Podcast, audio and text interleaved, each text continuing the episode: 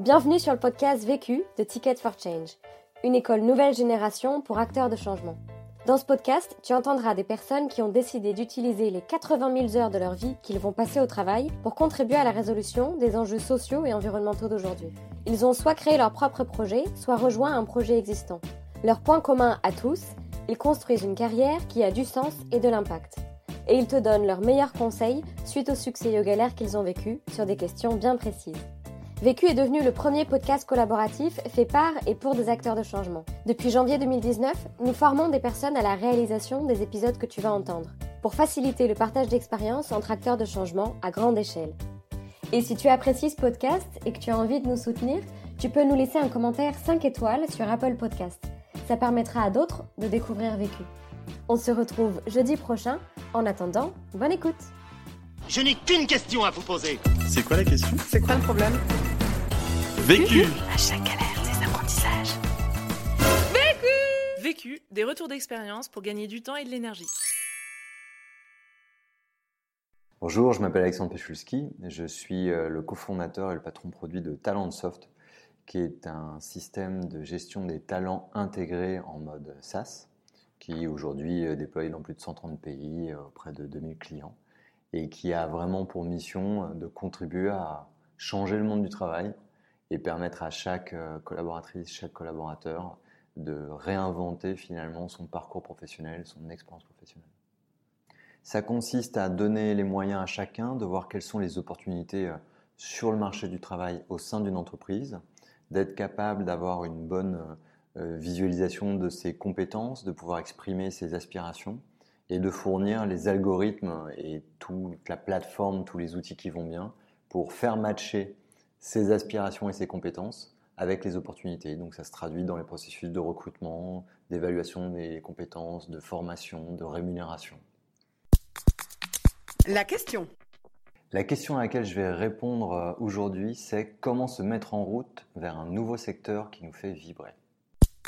Le vécu. Alors, ce qui est intéressant, c'est que moi, je suis euh, considéré euh, comme un profil atypique. Euh, un profil atypique, c'est quelqu'un qui a suivi un parcours qui est tout sauf linéaire et qui l'a amené, donc ce qui a été mon cas de nombreuses reprises dans ma vie, à occuper un emploi, à me lancer dans une activité qui n'avait rien à voir avec la précédente. Donc j'ai plusieurs fois dans ma vie, je me suis plusieurs fois dans ma vie dirigé vers un secteur qui n'était pas du tout le mien. Je pars euh, d'études plutôt en maths, physique, chimie, euh, qui me font de façon très euh, fortuite découvrir l'intelligence artificielle. Et je vais jusqu'à un doctorat d'informatique spécialisé en intelligence artificielle. Et dans cette spécialisation, un, un focus particulier sur les sciences cognitives, l'anthropologie, la psychologie, c'est-à-dire comment fonctionne un être humain, comment il pense, comment il prend des décisions. Et une fois que j'ai ce doctorat d'informatique, et que je suis plutôt euh, promis à avoir une carrière dans euh, le, logiciel, en tout cas l'informatique, et bien finalement, je me retrouve à créer un cabinet de conseil RH euh, qui n'avait pas grand-chose à voir avec mon doctorat. Mais en tout cas, il y avait quelque chose qui était commun, c'était l'envie de comprendre et d'aider l'humain. Premier apprentissage. Alors le premier apprentissage que j'en ai tiré est d'apprendre à dépasser le prisme des compétences. Puisque comme je le disais un instant, je me retrouve avec un, diplôme, un bac plus 8 en poche, et mon premier emploi finalement, c'est président d'un cabinet de conseil en ressources humaines. J'avais été formé finalement à comprendre l'humain et euh, développer des logiciels qui permettraient euh, euh, de mémoriser un certain nombre de connaissances détenues par les humains et je me retrouve à devoir présider une entreprise avec toute la dimension administrative, euh, dimension de gestion qui va avec ça, sachant que je n'avais pas une seconde suivi un cours d'économie, de gestion d'entreprise, de management, et que c'était quand même un cabinet de conseil en ressources humaines, et que malgré tout, j'avais beau être passionné par l'humain, je n'avais ni de près ni de loin suivi une seconde de cours euh, en ressources humaines, en droit du travail, donc je suis à la fois dans un domaine qui ne m'est pas familier et sur un emploi que je n'ai jamais occupé, pour lequel je n'ai jamais été formé. J'avais vraiment euh, aucune des compétences nécessaires pour soi-disant euh, occuper ce job. quand euh, on, a, on a très envie de quelque chose et que l'on est quelque part juste assez confiant pour se dire que ça vaut la peine d'essayer, face à chaque problème, on essaye de façon très pragmatique et avec un maximum de bon sens de trouver des solutions. À ce moment-là, ce qui est étonnant, c'est qu'on n'a pas forcément peur de ne pas y arriver, parce que quelque part, on doit y arriver, parce que c'était devenu mon gagne-pain, parce que quand Apple me confie un premier événement à organiser, une première mission euh, à réaliser, je ne peux pas leur dire non. Et même s'il y a, y a plein de choses qui me manquent, je dois le faire. Et parce que je dois le faire, je vais chercher les informations, j'essaye de rencontrer les gens qui peuvent m'aider, je réfléchis et j'essaye d'élaborer des solutions. Alors, il y a une grande perte de temps, parce que si j'avais eu les compétences, euh, probablement qu'à plein de moments de ma vie, j'ai, comme on dit, réinventé la roue. C'est-à-dire, j'ai refabriqué des outils qui probablement étaient sur étagère quelque part. Ça, c'est la limite de ne pas avoir ce prisme compétence. La bonne nouvelle, c'est qu'on peut aller bien au-delà de ce que l'on croirait pouvoir faire, toutes ces croyances limitantes. Euh, et à ce moment-là, on se dit simplement, eh ben, comment je vais résoudre ce problème? Et, quelque part, euh, ce qui est intéressant, c'est que ça revient aux gens qui font des casse-têtes chinois ou qui résolvent des, équations euh, de façon ludique. On peut trouver une dimension ludique alors même que c'est son gagne-pain, alors même qu'on n'a pas de sécurité financière, mais quelque part de se dire, waouh, il y a une solution quelque part, il faut que je la construise, il faut que je la trouve, et de toute façon, j'ai pas le choix. Deuxième apprentissage. Le deuxième apprentissage que j'en ai tiré, est lié au fait d'oser écouter ses envies et de les assumer. Donc c'est complètement lié à, ce que je disais juste précédemment.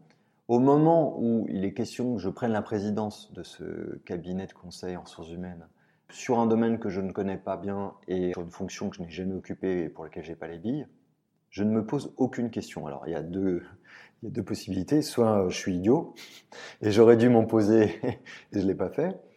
Soit ça répond tellement à quelque chose qui est profond chez moi, qui est à la fois de devenir un entrepreneur, un chef d'entreprise et donc d'avoir l'opportunité de créer mon expérience professionnelle. Donc ce qui était quelque chose d'indispensable pour moi puisque tout mon environnement euh, social, familial me montre que le travail, ça ne peut pas être 10 heures par jour pendant 45 ans à juste gagner sa vie pour attendre le soir les vacances ou la retraite pour commencer à la vivre, sa vie.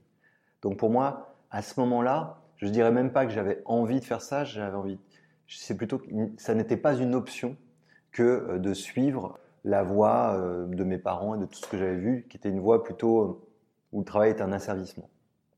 Et de l'autre côté, eh ben, répondre à cette euh, opportunité de création d'entreprise, c'est la possibilité de venir travailler sans horaire, sans les contraintes qu'une entreprise ou un manager me fixerait, sur des sujets euh, que je décide de prendre comme étant mes sujets. Alors bien sûr, quand on crée une entreprise, on n'a pas le choix de tous ses clients au démarrage, mais quand on est guidé pour le coup par rapport à un intérêt profond qui était pour moi justement eh ben de changer un peu le rapport que les gens avaient au travail et leur permettre d'exprimer pleinement leur talent, je ne sais même pas si je parlerais d'envie, je parlerais plus d'évidence.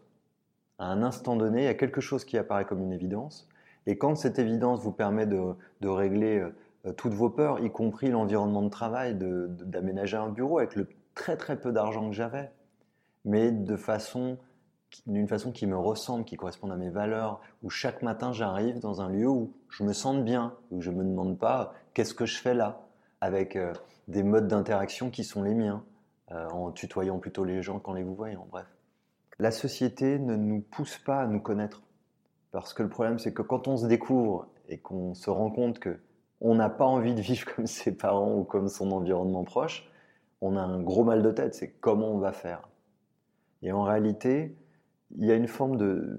Ma réponse va être un peu candide, mais c'est simplement d'avoir le courage de dire de quoi j'ai vraiment envie et de devenir à l'écoute, de se mettre à l'écoute de soi-même. En fait, c'est assez dur de se mettre à l'écoute de soi-même parce que on nous l'apprend pas et les réponses peuvent nous faire peur.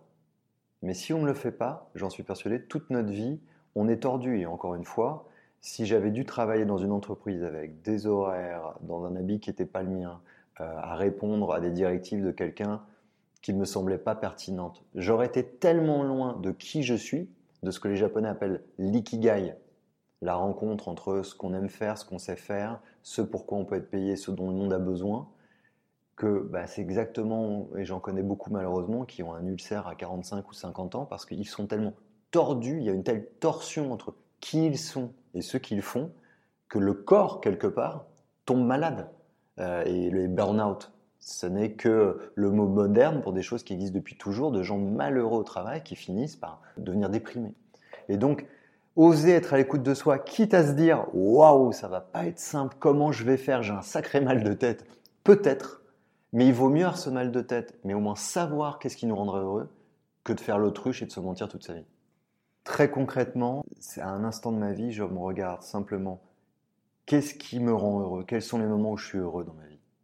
Et je me rends compte que ce sont des moments euh, beaucoup liés d'ailleurs à, la pop culture, c'est-à-dire la musique, euh, l'art en général, le, cinéma, c'est-à-dire des choses où il y a de la créativité, où il y a de l'étonnement, où il y a du partage. Euh, j'aime pas beaucoup le cinéma seul parce qu'en sortant, on a envie de partager. Je me rends compte que c'est les voyages où j'aime me perdre. Et me perdre, ça veut dire que eh ben, je vais découvrir des nouveaux sentiers, des nouvelles cultures. Se perdre, c'est aussi prendre le risque de galérer. Mais je me rends compte que ces galères sont très très peu de choses à côté de tout ce que ça va me permettre de découvrir. Et d'ailleurs, ce qui est amusant, c'est que de façon très commune, on se souvient de quoi comme les meilleurs souvenirs de vacances? Des galères. Et donc, en fait, en se rendant compte de ça, je me dis, donc, je ne peux pas, pour gagner ma vie, être dans un environnement où je ne me perdrai jamais, où il n'y aura pas de créativité, où je ne partagerai pas des choses avec les gens et je travaillerai seul. Et ça devient comme une évidence que je dois créer mon expérience et je dois permettre aux gens de créer la leur. Mes envies, c'est vraiment d'aider euh, les gens à colorier leur quotidien et trouver des facteurs d'épanouissement entre 9h et 19h, pas uniquement après 19h ou le week-end. C'est de créer assurément plutôt que d'exécuter les idées des autres, mais de créer des nouvelles idées, de créer des nouvelles solutions et définitivement de le faire en équipe, en bande, parce que rien ne me rend plus heureux que de voir cette fulgurance partagée dans les interactions entre des gens. Et c'est vraiment l'équipe avant tout, cette notion de vivre en communauté, qui est au sommet de ce qui compte pour moi à ce moment-là. Troisième apprentissage. Le troisième apprentissage que j'en ai tiré est d'être très réceptif aux opportunités, aux signaux, euh, aux, moindres petits finalement euh, indices que nous laisse la vie, euh, la vie de tous les jours. Parce qu'en réalité, tout ce que j'ai fait dans ma vie, je ne peux pas vraiment dire. Donc c'était tout à fait orienté par une envie, donc une aspiration globale et, et, au contraire un refus d'un certain nombre de choses. Mais la façon dont ça s'est déroulé, je, n'en suis pas maître, je n'en ai pas été maître. Ma première entreprise, je l'ai cofondée avec quelqu'un qui m'avait initialement demandé de faire le site web de son entreprise. C'était un coach en entreprise qui avait 15 ans de plus que moi. Et en voulant faire son site web, eh ben forcément, je lui ai posé des questions sur ce qu'il faisait. Et c'est en posant des questions sur son activité que je me suis rendu compte que son activité, eh ben, c'est ce que j'avais envie de faire aussi. Ma troisième entreprise, dans laquelle je suis aujourd'hui, Talentsoft, c'est à la base un client qui me demande de faire un système informatique alors que je faisais donc du conseil RH. Et alors qu'il insiste à l'époque, je trouvais très lourdement, euh, alors qu'il m'a rendu un énorme service, mais à l'époque, euh, je trouvais qu'il insistait. Et bien, au même moment, je déjeune avec un de mes clients, à qui je lui raconte cette histoire. Et ce client-là, lui-même, avait envie euh, de créer une entreprise et il était en discussion avec quelqu'un d'autre. Il se trouve que ce client et ce quelqu'un d'autre sont mes deux associés actuels. Donc, au moment où un client, sur ses huit ans d'entrepreneuriat, me demande de faire un système et où je déjeune avec cette personne-là, ma vie change je peux la refuser, cette opportunité. Je peux même passer à côté en me disant, ça n'a rien à voir avec mon activité. Mais si on, garde ses chakras ouverts, on se dit qu'à un moment donné, c'est peut-être un bon moment pour bifurquer. Et en l'occurrence, c'était un bon moment pour bifurquer parce que ça faisait 8 ans et j'aurais peut-être pas fait beaucoup plus que ce que j'avais fait dans ma première entreprise. Donc, je crois que les choses viennent souvent au bon moment. Et la plus difficile finalement, c'est de rester très ouvert et de lire les opportunités que la vie nous offre plutôt que de se dire pourquoi on m'emmerde avec ça, ça ne me concerne pas. Tout nous concerne, il faut juste à un moment donné être assez ouvert pour reconnaître une opportunité ou de se dire non, effectivement, je vais passer à autre chose, mais cette ouverture, elle est clé. C'est une forme d'humilité. Accepter une opportunité, c'est aussi régulièrement s'interroger sur sa situation actuelle et s'interroger sur le pas d'après. Peut-être que ce pas d'après vient dans 10 ans, dans 5 ans ou dans 10 jours, mais ce n'est que parce qu'on a cette forme d'introspection, de réflexion, que quand une opportunité arrive, on a notre grille de lecture et on se dit, cette opportunité ne correspond en rien à mon analyse de la situation actuelle et peut-être d'une tendance de demain, ou au contraire de dire, ça résonne complètement avec les questions que je me pose aujourd'hui. Donc on a un devoir, pas de faire venir l'opportunité, mais de construire une grille de lecture. En fait, pour identifier une opportunité, il y a quelque chose de tout simple. Si on prend l'exemple d'un Deliveroo, à un moment donné, quelqu'un en avait marre de mal manger en, en commandant un domicile. Ou Travis Kalanick, le patron du beurre, en avait marre d'attendre un taxi plus de 5 minutes. Moi, j'en avais marre que euh, le travail, encore une fois autour de moi, soit vécu de façon si douloureuse. Et quand quelque chose nous concerne, nous énerve, peut-être même nous met en colère, et qu'il y a cette opportunité, encore une fois, d'un client qui propose de, faire un logiciel qui travaille autour de ça, eh bien, on devient celui ou celle qui saisit l'opportunité parce qu'on est énervé par ce sujet-là, on est concerné par ce sujet-là, là où 10, 100, 1000 personnes à côté ne la verront pas parce qu'ils sont énervés par autre chose, c'est une résonance. C'est comme de la musique, une, corde de piano, on est en résonance avec un signal de la vie, et je crois que c'est ça le cœur, euh, quelque part, d'une vie, c'est d'être à l'écoute de son cœur, de cette vibration intérieure, qui ne vibre que quand la vie, à un moment donné, nous présente quelque chose qui nous concerne nous. Être énervé, être en colère, c'est le signal que quelque chose nous concerne nous et pas quelqu'un d'autre. Et il faut être à l'écoute de ça parce que c'est la seule façon de conduire sa vie à soi et pas celle du voisin. Le quatrième apprentissage que j'en ai tiré est vraiment d'accepter de faire des erreurs et faire appel au talent des autres. Parce que la condition pour se mettre en route vers un nouveau secteur, un secteur qui nous fasse vibrer, c'est d'accepter, comme je le disais sur les voyages, qu'on va se perdre souvent, beaucoup, qu'on va se faire peur, parce que par essence, on n'a pas les armes, on n'a pas les rênes, on n'a pas les bonnes pratiques, on n'a pas le mode d'emploi du secteur qu'on va découvrir. Donc on se retrouve en permanence à ne pas savoir répondre à une situation. Quand je dois organiser pour une des premières fois un grand séminaire de team building qui visait à définir une stratégie d'entreprise et autres, on décide de le faire à Versailles. Il y a 80 euh, personnes. J'ai pensé à tout, sauf au bus qui devait prendre le lendemain matin ces 80 personnes pour les emmener d'un point A à un point B. Et le programme était magnifique. J'ai juste oublié le bus. Quelqu'un qui est dans l'événementiel ne commettrait pas cette erreur qui est une erreur de débutant, qui paraît grotesque. Mais moi, j'avais pensé à tout le reste. Mais j'avais pas de checklist, j'avais pas quelqu'un qui m'aidait. Donc c'est une erreur grossière. À un moment donné, je peux aller voir le client en disant j'ai fait une connerie, qu'est-ce qu'on fait? Je peux lui mentir. Et j'ai pas décidé de lui mentir. J'ai dit j'ai oublié, on a un problème, on va trouver quelque chose. Et du coup, on a fait d'aller à pied d'un point A à un autre point, qui n'était pas le point B mais le point C, un élément du team building lui-même. Bref, ce qui nous importe ici, c'est d'avouer qu'on ne sait pas, parce que si on ne le fait pas, on devient à ce moment-là un usurpateur, un menteur. Et le nouveau job, c'est comme le bureau des légendes, ça va consister à faire croire qu'on est quelqu'un d'autre, à se faire passer pour quelqu'un qui maîtrise alors qu'il ne maîtrise pas. Au contraire, quand on est très humble, les gens naturellement ont tendance à venir vous aider.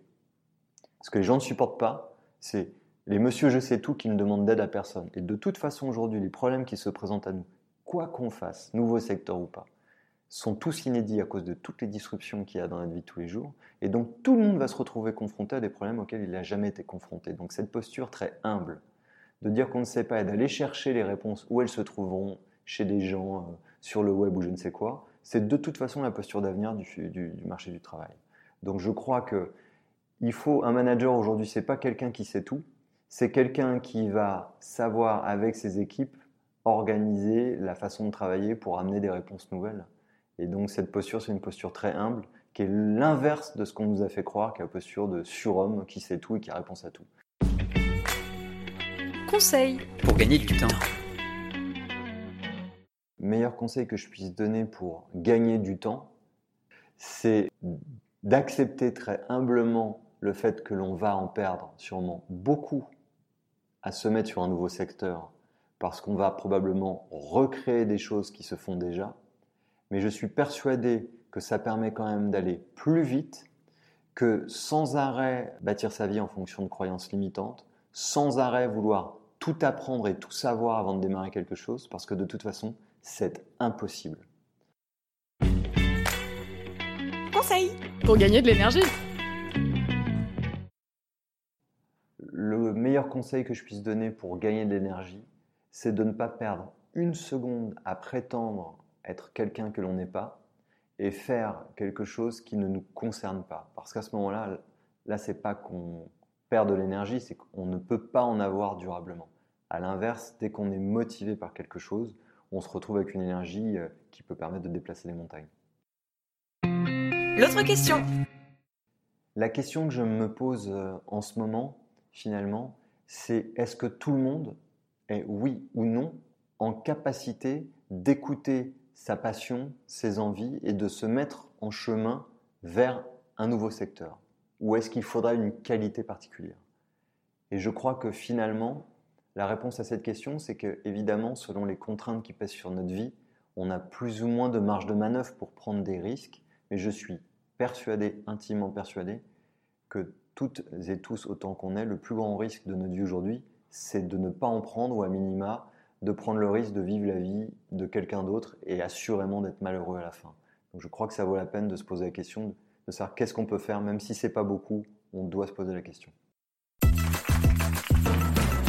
Vu, Vécu. vaincu. Pour plus de vécu, clique vécu.org. Je voulais te dire, euh, tu sais, on, on a tous nos petits problèmes. Vécu.